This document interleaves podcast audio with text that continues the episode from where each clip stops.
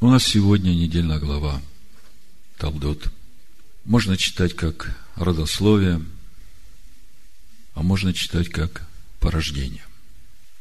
И, как я уже говорил в начале, судя по содержанию недельной главы, речь идет не только о рождении детей у Ицхака, но речь еще также идет о многих событиях в жизни Ицхака и в жизни его детей. И все это вместе связано одной темой – порождение. Порождение – это те дела, которые идут вслед за нами. И от этих порождений, от этих дел, которые идут вслед за нами, человек может оправдываться, а может и осудиться. Несколько слов о содержании нашей недельной главы. Мы много раз уже разбирали эту недельную главу, и мы говорили о взаимоотношениях народов. Мы говорили о взаимоотношениях между Ицхаком и Яковом. Мы говорили о взаимоотношениях между мужем и женой. Сегодня мы будем говорить о процессах, которые происходят внутри самого человека. О том, что хочет сказать нам наша сегодняшняя недельная глава через рождение у Ицхака двух сыновей, которые названы близнецами и которые совершенно не похожи друг на друга. Что здесь какой-то сбой программы произошел, что здесь какая-то накладка, какая-то ошибка, как у Ицхака, у того, которого Новый Завет называет семя обетования, тот, который родился у Авраама и Сары после э, долгих лет бесплодия, как э, чудо от Бога, и в него вдруг рождаются такие сыновья, которые совершенно не похожи друг на друга, и судьба которых складывается по-разному. Это что, случайность? Или это замысел Бога? А если это замысел Бога, то что стоит за этим замыслом? Если это замысел Бога, а я сто процентов уверен, что это замысел Бога, то эта глава должна нас чему-то научить.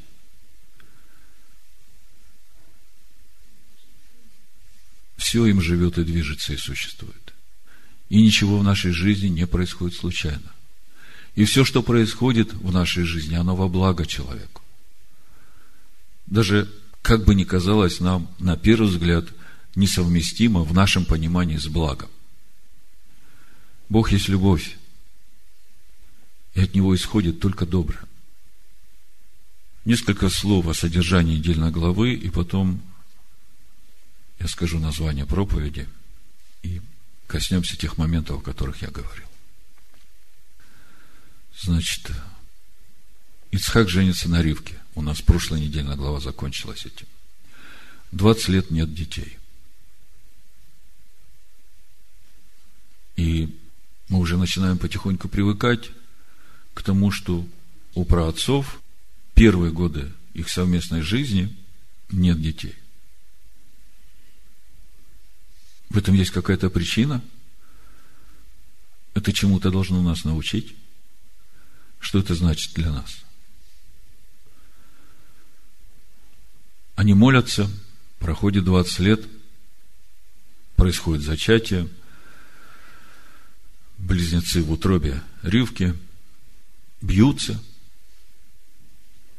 Ривка не понимает, что происходит, идет вопрошать у Бога. Бог говорит, что два народов в чреве твоем и больше будет служить меньшему. Первым появляется на свет Исав, вслед за ним, держась запятую Исава, Яков. Первый вырастает искусным охотником, человек поля, а другой вырастает, становится человеком кротким, который любит жить в шатрах. Вы знаете, Писания сразу не открывают свою глубину – Казалось бы, э, что здесь духовного вот во всем, о чем мы читаем. И я много раз читал, много раз пытался понять, чему учит эта недельная глава, меня конкретно. И с каждым годом крупица по крупице что-то открывается и открывается. И то, о чем мы сегодня будем говорить, это ценный ключ Царства Божьего, который Бог хочет дать нам через эту недельную главу.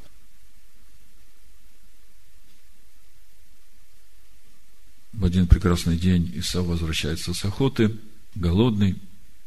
Традиция говорит, что в это время умер Авраам, дед Исава и Якова. И Яков как раз по этому случаю готовит чечевичную похлебку для своих родителей, которые в трауре. Э, Исав очень изголодался, у него даже нет силы покушать, и говорит, дай мне покушать то, что ты там готовишь. Яков говорит, вот сейчас продай мне свое первородство, и я тебя покормлю. Тоже, на первый взгляд, непонятно такое поведение. Брат голоден, а другой начинает пользоваться этой ситуацией и купить первородство. Есть, конечно, объективные причины, которые объясняют все это поведение, но решение этой ситуации не Божье. Ясно, что человеку полей служение как священнику в храме Бога, который должен священно действовать за всю семью, как первенец, Ицхаку это совсем чуждо. Это понятно. И также понятно, что Иакову это очень близко по сердцу, потому что он человек шатров.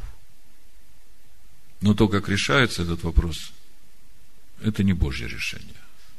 По крайней мере, я так вижу. Наступает голод в той земле, где живет Ицхак. И Ицхак собирается идти в Египет, Бог говорит, не ходи. Живи в этой земле, я благословлю тебя.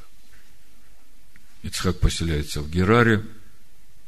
Там тоже происходят события, которые, казалось бы, уже решенные в жизни Авраама, но, как мы видим, нет – и мы начинаем понимать, что значит фраза «Вот родословие Ицхака», с этого начинается наша недельная глава.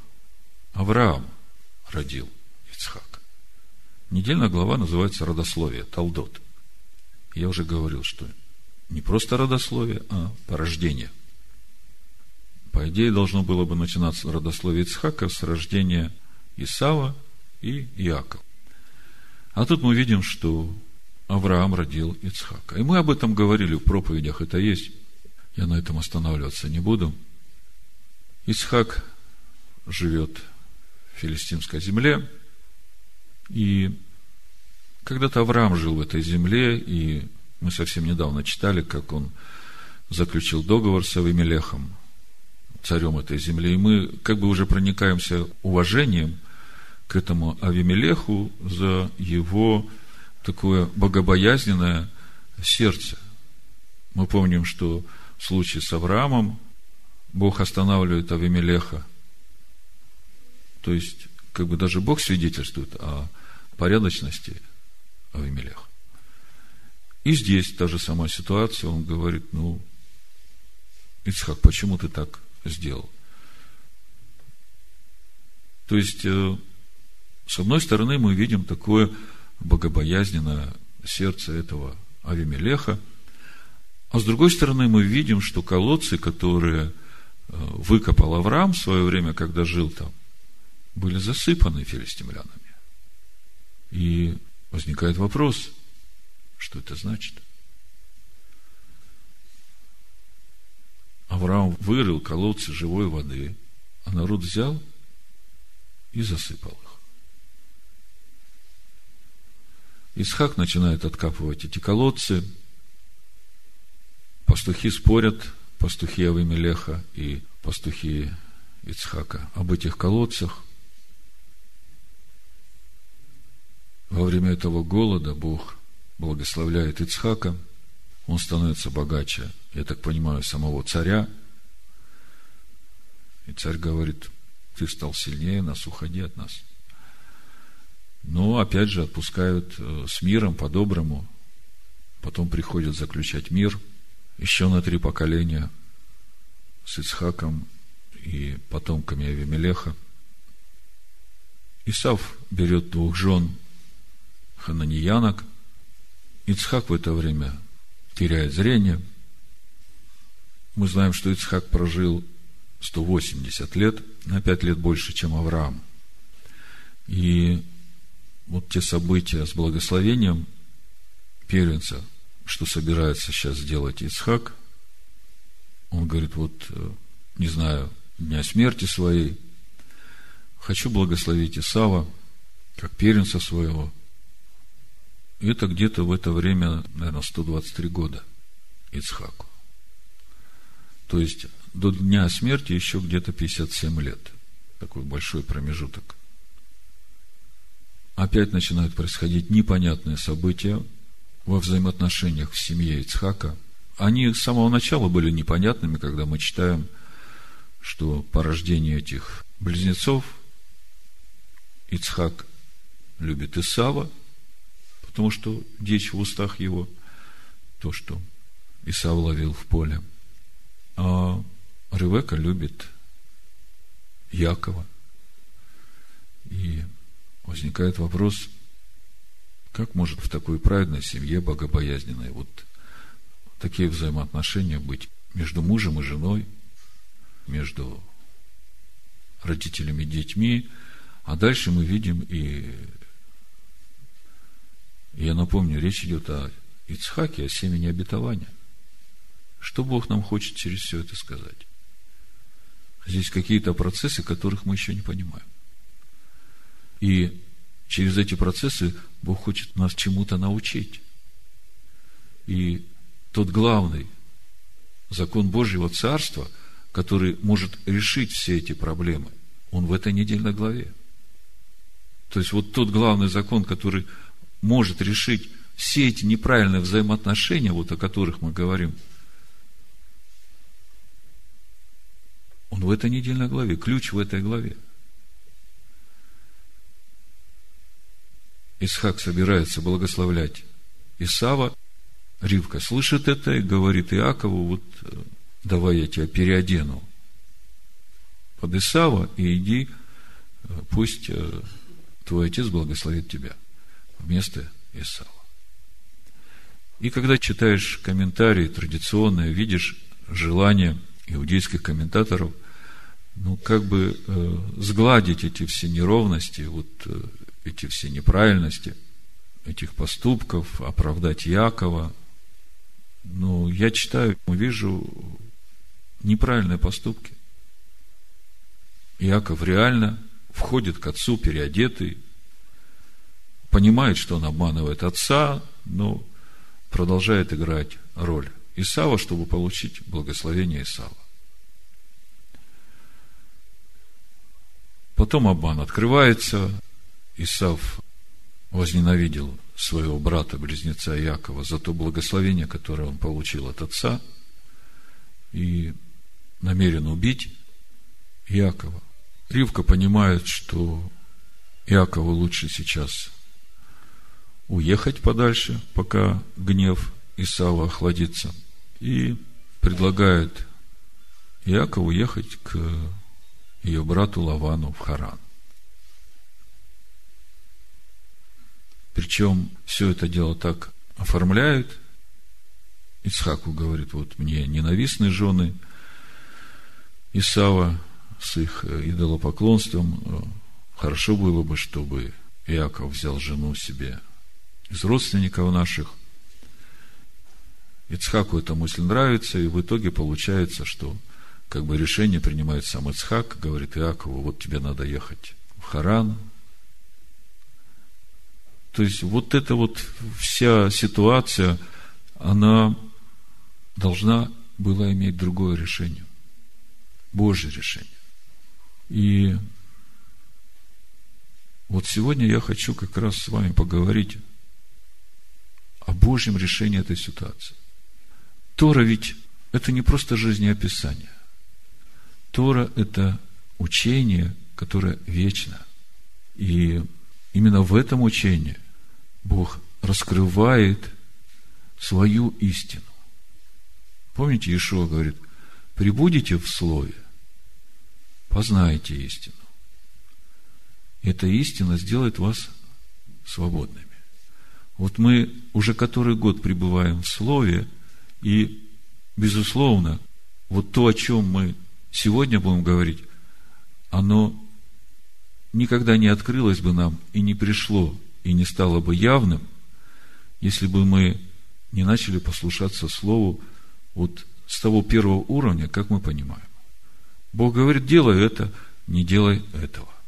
И нам не важно, что говорят человеческие учения, мы берем Слово и делаем так, как Он говорит. Мы отделяем субботу, мы светим субботу. Мы не едим ничего нечистого, потому что Бог сказал, это нечисто. Без этого послушания нет дальше движения, понимаете? Потому что, пребывая в Слове, не только умом надо пребывать, не только чтением, но надо и поступать по этому Слову, чтобы и в поступках, и в мыслях, и в путях тоже пребывать в Слове. И вот только через такое пребывание Божья мудрость, Божья истина начинает открываться человеку. По сути, она там все время была, но она скрыта от нечистого взгляда.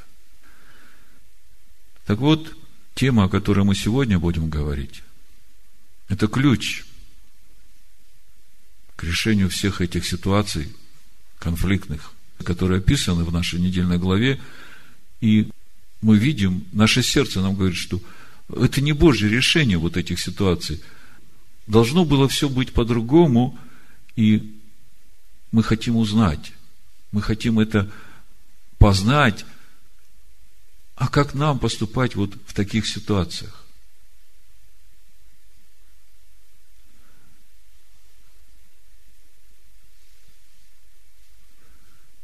Мы понимаем, что эти ситуации не случайны в жизни Исхака, и, как мы уже говорили, разбирая путь Авраама, как бы смотрим все, что происходит в жизни Авраама, оно ну, никак не дает нам свидетельства о праведности. А потом в какой-то момент уже видим, Бог ставит на него печать праведности. И для человека, который только начинает погружаться в Писание, это совершенно непонятно. Где, в какой момент Авраам обрел эту праведность? Эту Божью праведность, которая запечатлена этой печатью праведности. То же самое мы читаем в этой недельной главе. Мы увидим сплошные непонятные ситуации. И именно через эти ситуации Бог совершает наши сердца. Поймите, за каждой этой ситуацией стоит Бог. Пусть у вас всегда в памяти восьмая глава книги Второзакония э, стоит, где написано, что «помни весь путь, которым вел я вас через пустыню, томил вас голодом, жаждою, чтобы испытать вас и показать вам, что в вашем сердце.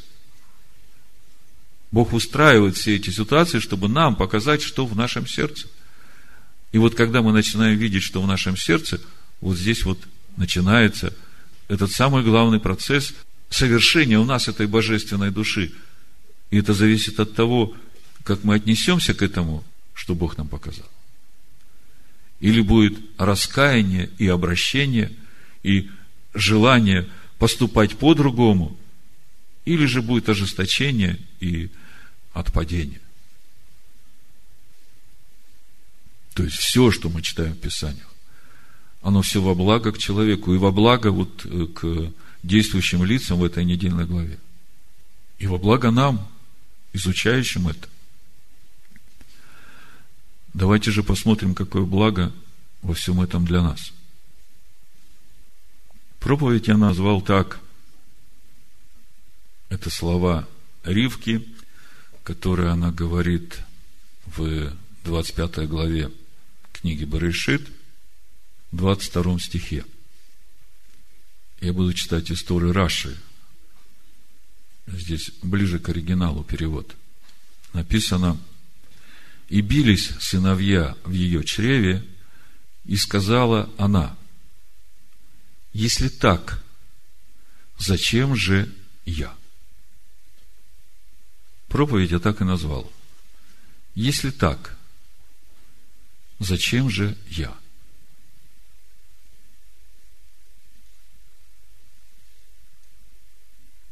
Если так, зачем же я? Если посмотреть, как написано на иврите,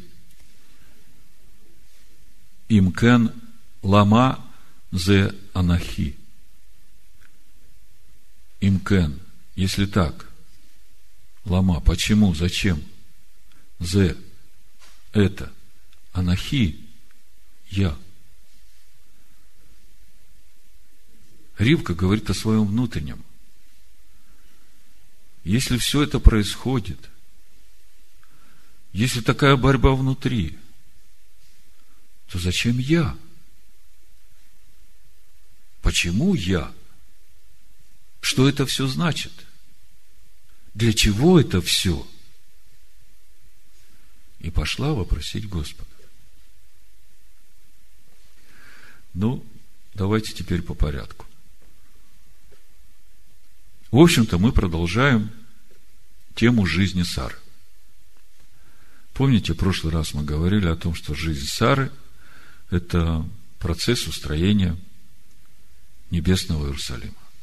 Процесс созидания храма в Господе. Я прочитаю Галатам 4 главу еще раз, чтобы увидеть, что сегодняшняя наша недельная глава, которая говорит о родословии, о порождениях Ицхака. Это продолжение этой темы. Это продолжение строительства скинии Бога с человеком. Значит, э, Галатам 4 глава с 21 стиха читаю. Скажите мне, вы, желающие быть под законом, разве вы не слушаете закона? Ибо написано, Авраам имел двух сынов – одного от рабы, другого от свободной. Но который от рабы, тот рожден по плоти, а который от свободной, тот по обетованию. В этом есть и насказание. Это два завета. Один от горы Синайской, рождающей в рабство, который есть Агарь, и Агарь означает гору Синай в Аравии. Вообще, когда читаю апостола Павла, его способность вот так духовно мыслить, ну, может быть, на сегодняшнем языке э, можно было бы сказать абстрактно, но когда мы говорим о Писаниях, речь не идет об абстрактности. Речь не идет о чем-то несуществующем. В Писаниях все реальность. Весь вопрос в том, насколько мы глубоко видим эту реальность. Вот Павел, глядя на двух сыновей Авраама, он увидел реальность двух заветов. Мы сегодня, глядя на жизнь Ицхака, увидим реальность устроения Царства Божьего, созидания божественной души в нас. Ибо Агарь означает гору Синай в Аравии и соответствует нынешнему Иерусалиму, потому что он с детьми своими в рабстве. А Вышний Иерусалим свободен – он матерь всем нам. Ибо написано, возвеселись неплодно, не рождающая, воскликни и возгласи не мучившиеся родами, потому что у оставленной гораздо более детей, нежели у имеющей мужа. Кто это? Матерь всем нам, оставленная. Мы в прошлый раз уже говорили. Сара – а оказывается, Сара – это небесный Иерусалим. Вышний Иерусалим свободен, он матерь всем нам. Ибо написано, возвеселись неплодная, не рождающая, воскликни и возгласи не мучившаяся родами, потому что у оставленной гораздо более детей, нежели у имеющей мужа. И вот 28 стих. Мы, братья, дети обетования по Ицхаку.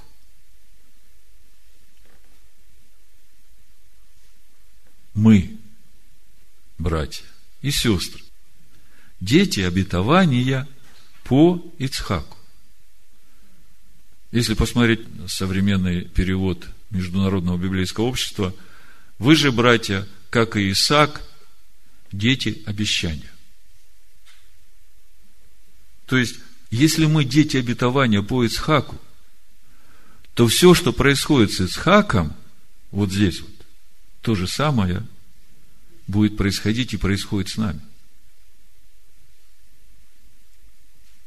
И мы еще не до конца понимаем, какие процессы происходят и будут происходить в нашей душе, чтобы устроить из нее скинию Бога с человека.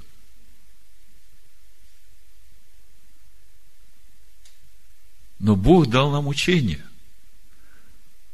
Если мы, как и Исаак, который уже является скиней Бога с человеком, как Бог сказал, я Бог Авраама, Ицхака и Якова.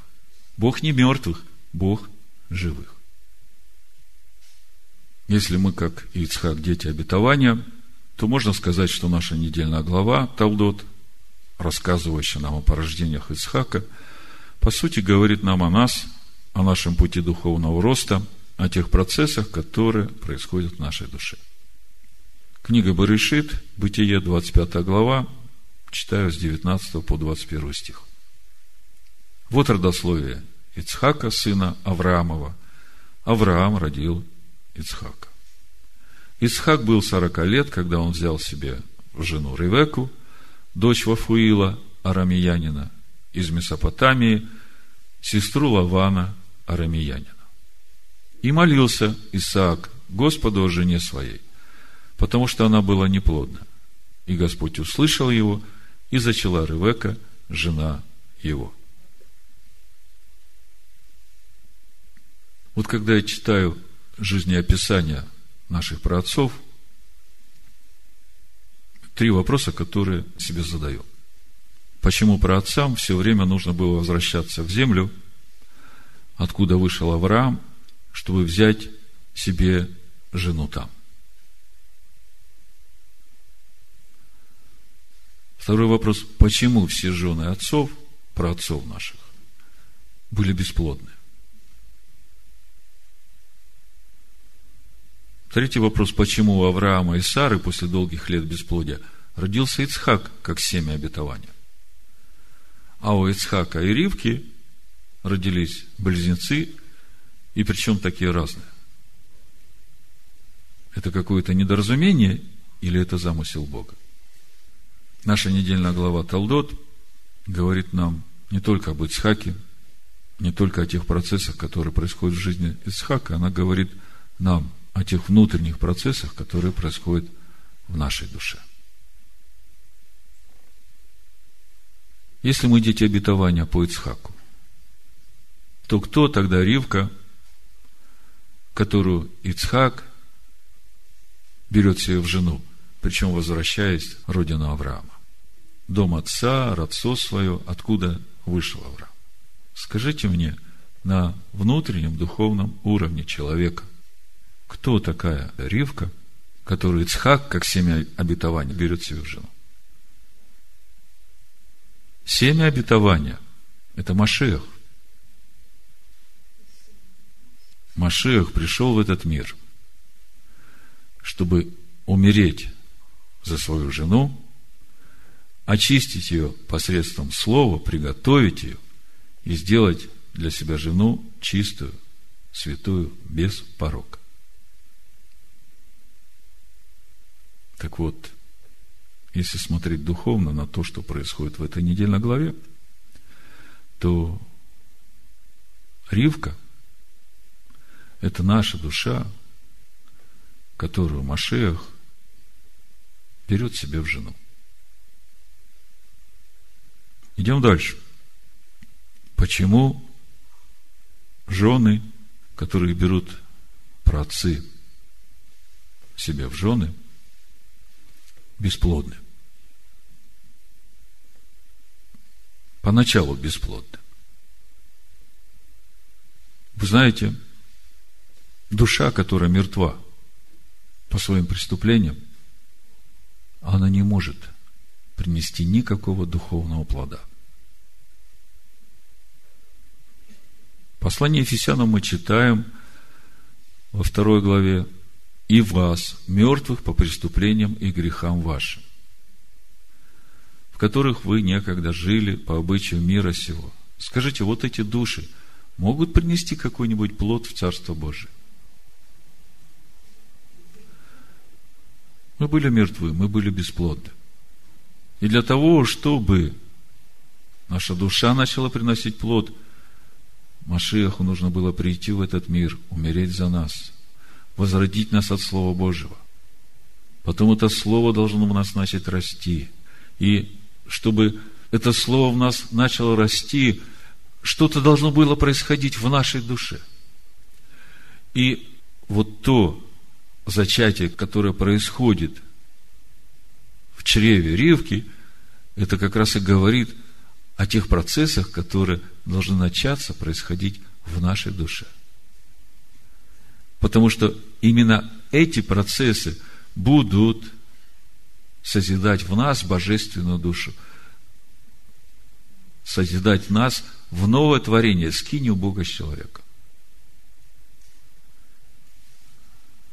И как мы знаем, плод Духа состоит во всякой благости, праведности и истине. Значит, э, бесплодность жен праотцов – это свидетельство бесплодности нашей человеческой души по причине ее эгоизма.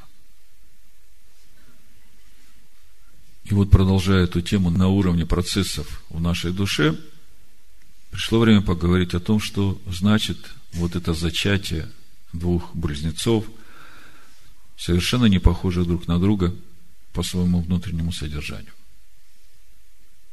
И какова роль нашей души во всех этих процессах. Посмотрим, что говорит наша глава. Бытие, 25 глава, 22 стих, то, с чего мы начали. Сыновья в утробе ее стали биться – и она сказала, если так будет, то для чего мне это? Это синодальный перевод. А если смотреть, как написано в Торе, если так, почему это я? В чем суть вопроса? Если такая борьба внутри меня, в моей душе, такое противостояние, то почему я? Зачем я? Мы сейчас говорим о внутреннем уровне. Но те же самые законы и те же самые процессы, они происходят и в наших взаимоотношениях между мужем и женой, в наших взаимоотношениях между братьями и сестрами, в наших взаимоотношениях с детьми. Если говорить больше, во взаимоотношениях между еврейским народом и другими народами. Вот сейчас мы как раз находимся в том месте, где можно получить вот этот ключ. Ключ, который откроет эту дверь в Царство Божие, в эту гармонию, вот именно в тот момент, когда в тебе бьются совершенно противоположные силы. Как эти противоположные силы примирить? Как эти противоположные силы объединить в гармонию? Как через эти противоположные силы создать это единство, этот прирост божественной души.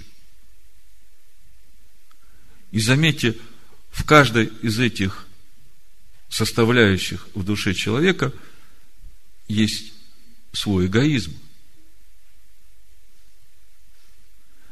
И мы видим проявление этого эгоизма вот реально в этой недельной главе. Один ради удовлетворения всех своих потребностей плотских готов продать свое первородство. А Яков, пользуясь этой ситуацией, хочет купить это, потому что ему это ближе. хочет получить это благословение первенца. Вы видите, что каждая из этих сил движет эгоизм. Движет эгоизм, чтобы получить свое. И вот, вот эти две силы внутри Ривки, в чреве Ривки, в душе каждого из нас, они бьются, и тогда зачем же я? Давайте посмотрим на эти силы, которые противоборствуют в нашей душе. Откроем 25 главу книги Бытие, Барышит, и прочитаем с 24 стиха. «И настало время родить ей, и вот близнецы в утробе ее. Первый вышел красный, весь как кожа, косматый, и нарекли ему имя Исав. Потом вышел брат его, держась рукою своей за пету Исава, и наречено ему имя Иаков. Исаак же был шестидесяти лет, когда они родились. Дети выросли, и стал Исав человеком искусным в звероловстве, человеком полей, а Иаков человеком кротким, живущим в шатрах. Другими словами, даже имя Исав, которое взято от глагола «асе» – «сделать», «сделанный», и цвет кожи Исава – красный. Все это указывает нам на Адама, которого Бог сотворил из праха земного, и который единственный из всех человеков, живущих на земле, не был рожден женщиной, он был именно сделан. И сделан был из глины красного цвета. И после того, как Адам согрешил, и его душа живая стала мертва по причине преступлений, именно этот Адам из праха земного со своей душой, имеющей двойственную природу, нуждается в спасении. Причем в спасении нуждается и душа его, и тело его. И как мы помним, самым уязвимым местом Адама стала его пята, то место, куда будет жалить змей. И вот мы видим, как рождается Исав, всем своим естеством указывающий на Адама, и вслед за ним, держась за пяту Исава, выходит Яков, его брат, близнец. И уже само рождение Якова говорит нам о том, что он пришел в этот мир, чтобы держась за пету Исава, защитить эту пету от укусов змея. В чем же суть этого противоборства между этими близнецами? Причем мы видим, что родил этих близнецов Исаак. Мудрецы говорят, возраст 60 лет – это возраст очень высокого духовного уровня человека. И, как мы говорили в начале, Ривка – это наша душа, которая носит в утробе своей этих близнецов. От Исака, отца нашего. Из послания римлян, 9 главы, если читать 7 по 13 стих, можно сделать вывод, что Исав – это наш внешний плотской человек. А Яков, его близнец, это наш внутренний духовный человек. Давайте я прочитаю несколько стихов.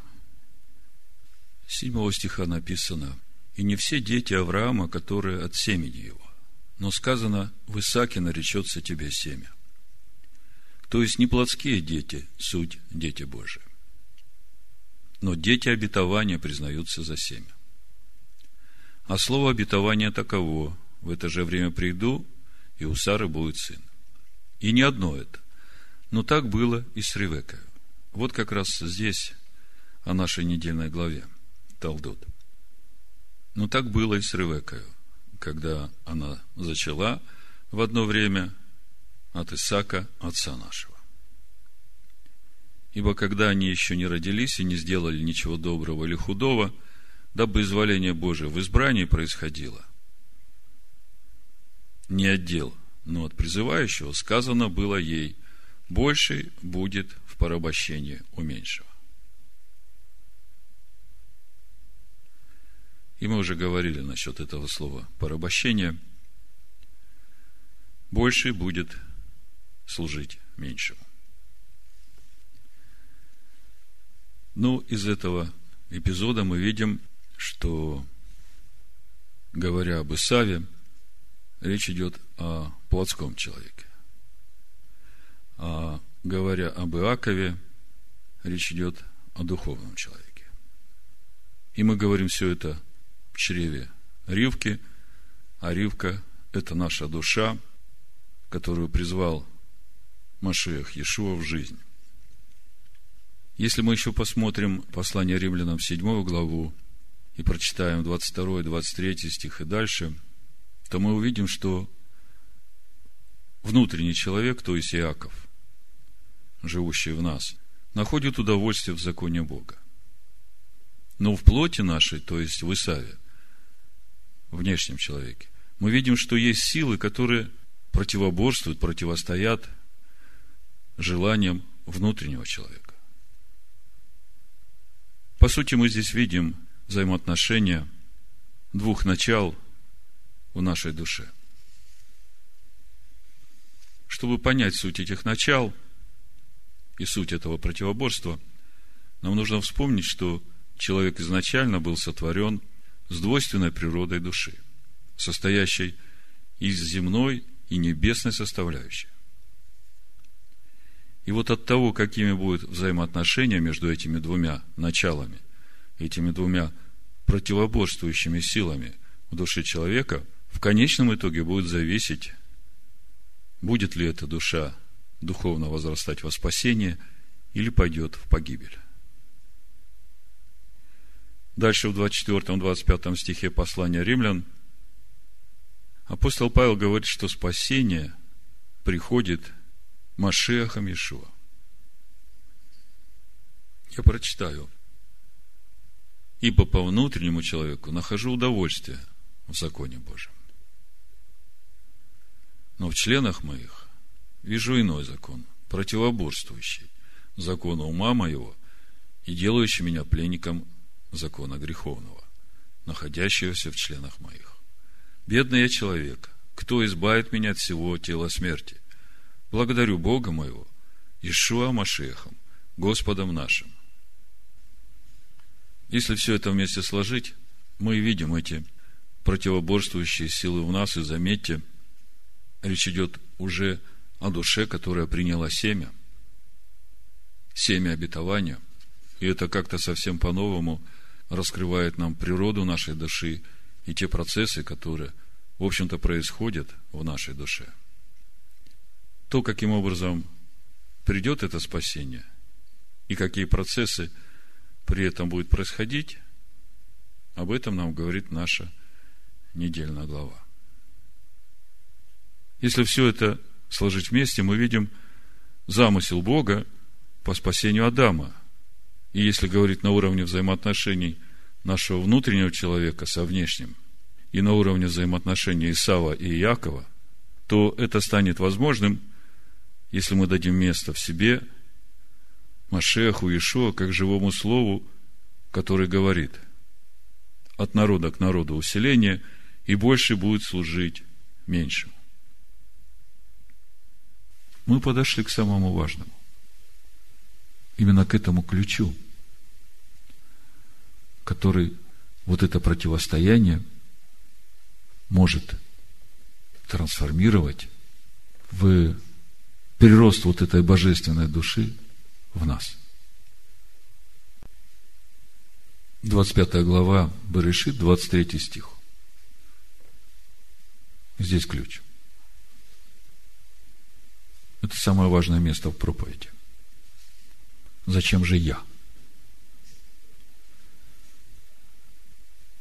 Это ключ не только к устроению Царства Божьего внутри нас – это ключ к устроению Царства Божьего во взаимоотношениях мужа и жены. Это ключ к устроению Царства Божьего во взаимоотношениях Исава и Якова.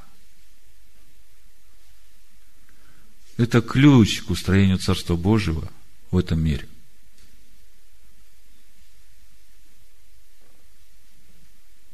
Господь сказал ей, два племени в чреве твоем, и два различных народа произойдут из утробы твоей. Один народ сделается сильнее другого, если смотреть оригинал текста, то к народу из народа усиление. То есть, один народ будет усиливать другой народ. И больший будет служить меньшим. Когда мы читаем 9 главу послания римлянам, хорошо, что у нас есть оригинал. В 12 стихе 9 главы римлян написано, больше будет в порабощении у меньшего. Это совершенно неправильно. У нас есть оригинал. У нас есть Тора. И речь не идет о порабощении. Речь идет о служении. Речь идет именно о том, о чем Иешуа учит своих учеников в Евангелии от Луки, 22 главе, с 24 стиха. Вот послушайте. Был же спор между ними, кто из них должен почитаться большим. Бог говорит Ривке, в твоем чреве два народа. И эти народы будут друг друга усиливать. И больше будет служить меньшему. Понимаете? Это универсальный закон Царства Божьего – вы все знаете законы сеяния и жатвы. Что посеет человек, то и пожнет. Причем пожинать приходится гораздо больше, чем сеешь. Так вот, вот этот закон, который мы сейчас разбираем, это закон устроения Царства Божьего. И в нашей душе, и в наших взаимоотношениях с нашими ближними. Устроение Царства Божьего в этом мире. И он звучит так один будет усиливать другого собой, а больший будет служить меньшему. Я прочитаю то, что Ишо говорит, и потом покомментирую. Был же и спор между ними, кто из них должен почитаться большим. Это Лука, 22 глава, с 24 стиха. Он же сказал им, цари господствуют над народами, и владеющие ими благодетелями называются. То есть Ишо говорит, в этом мире те, кто больше, те, кто сильнее, они господствуют. То есть они порабощают, они заставляют, они имеют власть получать то, что они хотят, заставляя других это делать. Ишуа говорит, а вы не так. Кто из вас больший, будь как меньший. Что он имеет в виду меньший? Он говорит, я посреди вас как служащий. Я всем вам помогаю. Он больший посреди них всех, но он ведет себя как слуга для всех. Вот это значит меньший. Бог говорит Ривке, больший будет служить меньшему. В римлянах больше будет порабощать меньшего. Человек, который переводил, у него мирское мышление. Ишуа говорит, больший будет служить меньшему. Смотрите, а вы не так. Но кто из вас больше, будь как меньший, начальствующий, как служащий. Ибо кто больше, возлежащий или служащий? Не возлежащий ли? А я посреди вас как служащий. Здесь ключ, как в гармонии соединить вот эту борьбу двух начал. Ну, на примере взаимоотношений в семье это легко понять от одного к другому усиления. Каким образом? Один может что-то делать хорошо. Это у него получается просто, потому что он таким родился. И он, глядя на своего близнеца, он предъявляет свои претензии к этому близнецу и говорит, что ты не можешь делать так, как я. И выражает недовольство, раздражение. Почему ты постоянно, каждый раз я тебе говорю, почему ты свои тапочки не убираешь в шкаф? Сколько раз тебе об этом говорить? И этот спор может быть годами, тысячелетиями.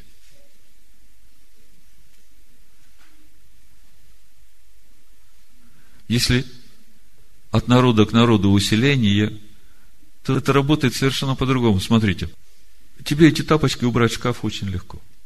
А ему тяжело. Я на тапочках просто много других вещей есть. Посуду оставляют непомытую. А я потом помою, когда все соберется. Что тебя мама в детстве не учила посуду после себя мыть?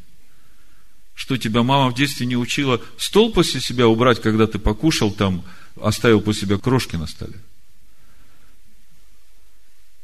Одному это легко, а у другого не вложено это внутрь. Как же решить эту неразрешимую ситуацию?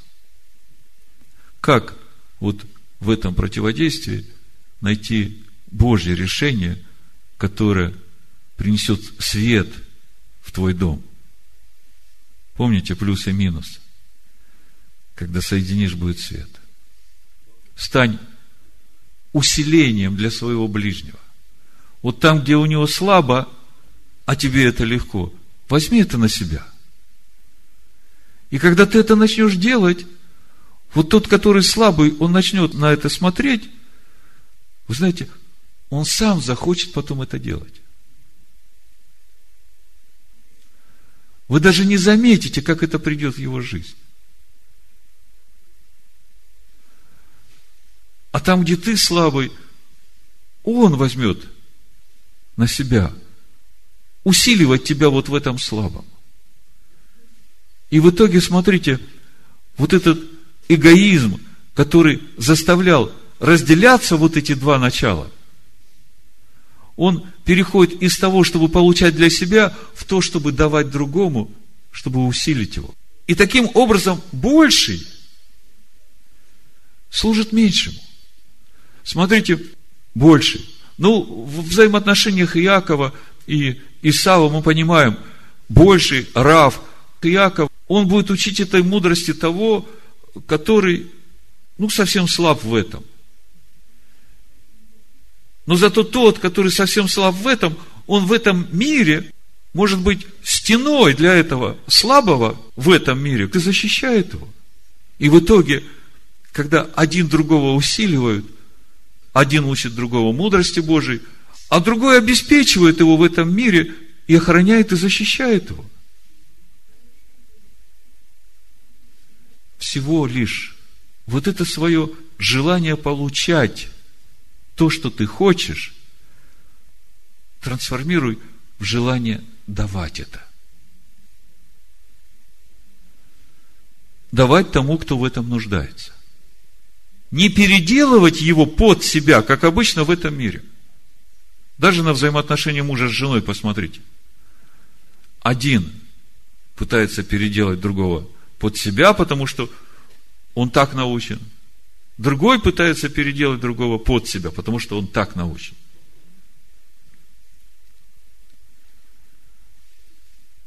Я вам скажу, пусть каждый переделывает себя в образ и подобие Бога. Если ты видишь себя большим, то начни служить меньшему. Если ты видишь себя сильным в чем-то, то начни это давать тому, кто слаб в этом. Просто давать в любви. Именно так устрояется Царство Божие. Вот вы посмотрите сейчас свою душу. Посмотрите на то, где вам тесно сейчас во взаимоотношениях с детьми, во взаимоотношениях мужа с женой, жены с мужем, с коллегами. Посмотрите, что у вас тяготит. Попробуйте разобраться, где вы хотите получать и не получаете, и от этого вот это давление начинает приходить. И начните вместо того, чтобы хотеть получать, давать. Вы знаете, когда я думал над всем этим, я вспомнил одну ситуацию, несколько лет назад была, Дебора еще маленькая была, и я уже как-то рассказывал об этой ситуации, но я увидел ее вот реально как пример, подтверждающий вот именно то, как устроять Царство Божие там, где есть вот это противление. Заметьте, если не будет этого противления, то и устроять нечего будет. Понимаете? Именно тут происходит вот это рождение света через преобразование моей души. Так вот, как-то мы были на озере с детьми, и Деборе тогда было, наверное, три годика где-то. И она там на озере строила э, красивые замки из песка. И другая девочка такого же возраста, как она, смотрела, смотрела, и потом приходит и все разломала. Все растоптала. Это старалась. И приходит со слезами. И мы как бы смотрим, видим всю эту несправедливость. Ну а что, идти ссориться, что ли? Ну, как бы молчим, говорим, иди играть дальше. Дебора опять начинает что-то строить, и как уже что-то стало получаться, приходит эта девочка, и я так уже весь напрягся, думаю, сейчас надо грудью ложиться, защищать построенное. И тут Дебора говорит этой девочке, тебе нравится ломать? Давай, я тебе еще построю. Ломай. Я смотрю на все это. Я вот только сейчас начинаю понимать, что это было. Кончилось тем, что эта девочка начала вместе с ней строить. И они стали друзьями. Посмотрите на свою жизнь. И пусть сегодняшняя недельная глава поможет вам увидеть этот ключ, который открывает дверь Царства Божьего и в вашей душе, и в вашей семье, и в этом мире во взаимоотношениях между людьми и народами. Главный закон Царства Божьего. Из народа к народу усиление. И больший дослужит меньшему. Послушайте, если Бог сказал, то Его Слово никогда не возвращается тщетно. Хотим мы этого или не хотим – это царство будет работать. И работать будет именно по этому закону. А те, которые не примут этот закон, они погибнут. Те, которые не научатся и не овладеют этим законом, они погибнут. Я сегодня много говорил о ключах Царства Божьего. Я хочу прочитать, ну, чтобы вы понимали, почему я об этом говорю.